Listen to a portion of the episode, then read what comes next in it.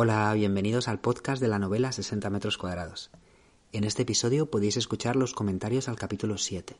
Y el propio capítulo 7, leído por Sofía Cano, está ya disponible también en las diferentes plataformas, que son Spotify, iTunes, Evox y YouTube. Perdonad que se me va un poco la voz, ando un poco constipado. Que en estos tiempos de pandemia, constipado quiere decir que, que llevo una semana sin poder ir a trabajar al instituto porque al primer síntoma hay que quedarse en casa. Así que un poco lío organizando a distancia las, las clases y, y bueno, espero estar mejor la semana que viene. Y a todo esto, que no me he presentado todavía, aunque los que me escuchéis semana tras semana a lo mejor estáis ya un poco cansados de que me presente todas las semanas.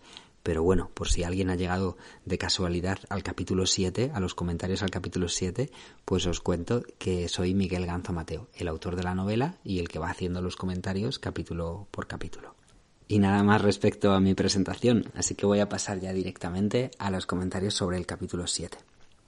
Y en este capítulo 7, quizá lo más significativo que sucede es que Laura empieza a ser consciente por primera vez de que el lugar al que se ha trasladado a vivir no solamente es el norte de Suecia o la zona que ella conocía como Laponia, que era simplemente un nombre, sino que es el, el territorio de Sapmi, el, territorio del pueblo Sami. Y bueno, pues para Laura tenía un lío en su cabeza con, con los eh, con, esquimales, inuits, lapones, y Niklas le explica un poco cuáles son los diferentes pueblos en diferentes zonas del mundo, diferentes zonas del norte del mundo, ¿no?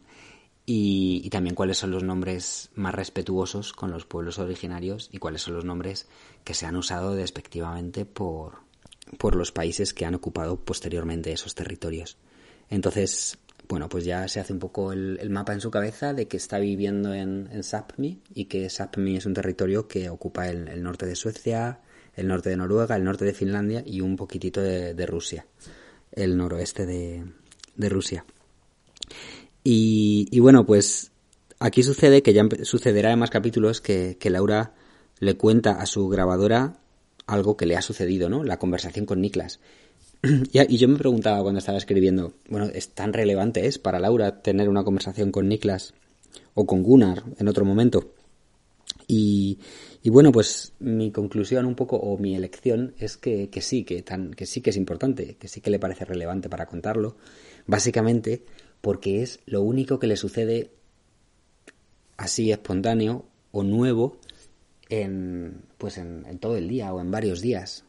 Ella está allí sola y, no tiene ningún tipo de, de, input ¿no? del exterior.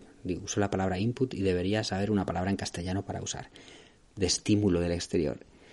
Eh, aparte de la naturaleza, eso sí, naturaleza tiene toda la que quiera, pero no tiene, no tiene internet, por ejemplo, que eso lo menciona en el capítulo, que Niklas le dice si quiere tener internet en la cabaña y un ordenador, y ella dice que, que no, que prefiere que no, porque que no sería un retiro total, sino que andaría fisgoneando en Facebook y en otros sitios y, no desconectaría. Y en realidad es un, pues es un gran, es una situación muy distinta a la que vivimos habitualmente, por lo menos yo. yo he intentado hacer mm, semanas o que pues, no lo he conseguido nunca una semana, pero a lo mejor un par de días, un fin de semana de desconexión total y de intentar no recibir ningún tipo de estímulo exterior. Y se hace raro. Y me suele sentar bien cuando lo hago.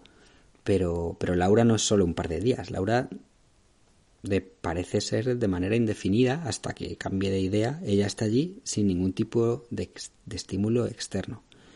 Entonces, claro, cualquier conversación telefónica con Niklas o que Gunnar venga una vez a la semana a traerle albóndigas, pues es un evento importante en su pequeña rutina de, la cabaña. Y, bueno, pues ya veremos cómo va evolucionando este, este aislamiento ¿no? en, en otros capítulos y según vaya pasando el tiempo. Y otra cosa que quería comentar de este capítulo, básicamente porque Laura lo menciona por primera vez, aunque sea de pasada, es el tema del idioma, el hecho de que ella eh, no se entera bien de todo, a veces, de las conversaciones con Niklas o con Gunnar, porque, bueno, por, porque son en inglés y su idioma materno es el español, y aunque hable el inglés bastante bien, pues algunas cosas se le despistan. Y luego cuando, cuando repasa mentalmente las conversaciones y se las cuenta a sí misma en la grabadora, pues claro, está pasado por el filtro de una traducción que se ha hecho ella a sí misma de cosas de las que a lo mejor no se había enterado del todo bien. Y más allá del, tema del idioma o de que Laura lo comente, a mí me parece un tema interesante que me, que me, que me planteo a mí mismo cuando escribo de, de alguna manera, la veracidad de los relatos. Eh, porque, bueno, eh, normalmente cuando leo, pues uno, o yo cuando leo me, me, voy creyendo todo lo que leo, ¿no? Como que el narrador tiene sabe lo que está diciendo. Y Laura, en principio, sabe lo que está diciendo también, pero, pero bueno, hay que tener en cuenta de que está haciendo traducciones de cosas que le han contado y vete tú a saber si se ha enterado bien del todo. Y bueno, tampoco es que esté yo aquí inventando la pólvora con esta observación, pero me parece interesante.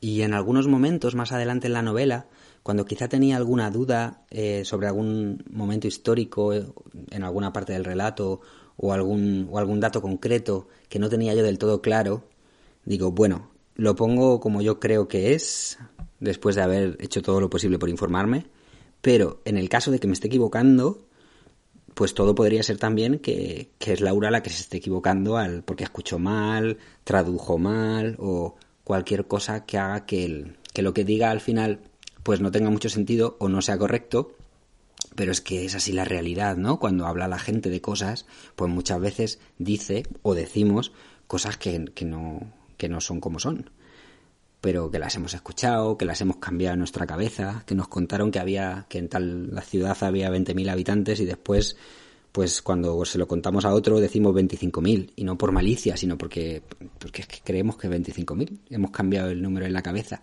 Entonces, al ser relatos en primera persona, pues yo he sido consciente todo el rato de eso, de que, de que lo que Laura iba contando, aunque tuviese toda la buena voluntad del mundo en contarlo tal cual se lo habían contado tal cual ella creía que la realidad era de tal manera, pues podía estar equivocada, como podemos estarlo todos. Y, y nada más. Espero que estéis bien allá donde estéis escuchando este podcast y volvemos dentro de una semana. Hasta pronto.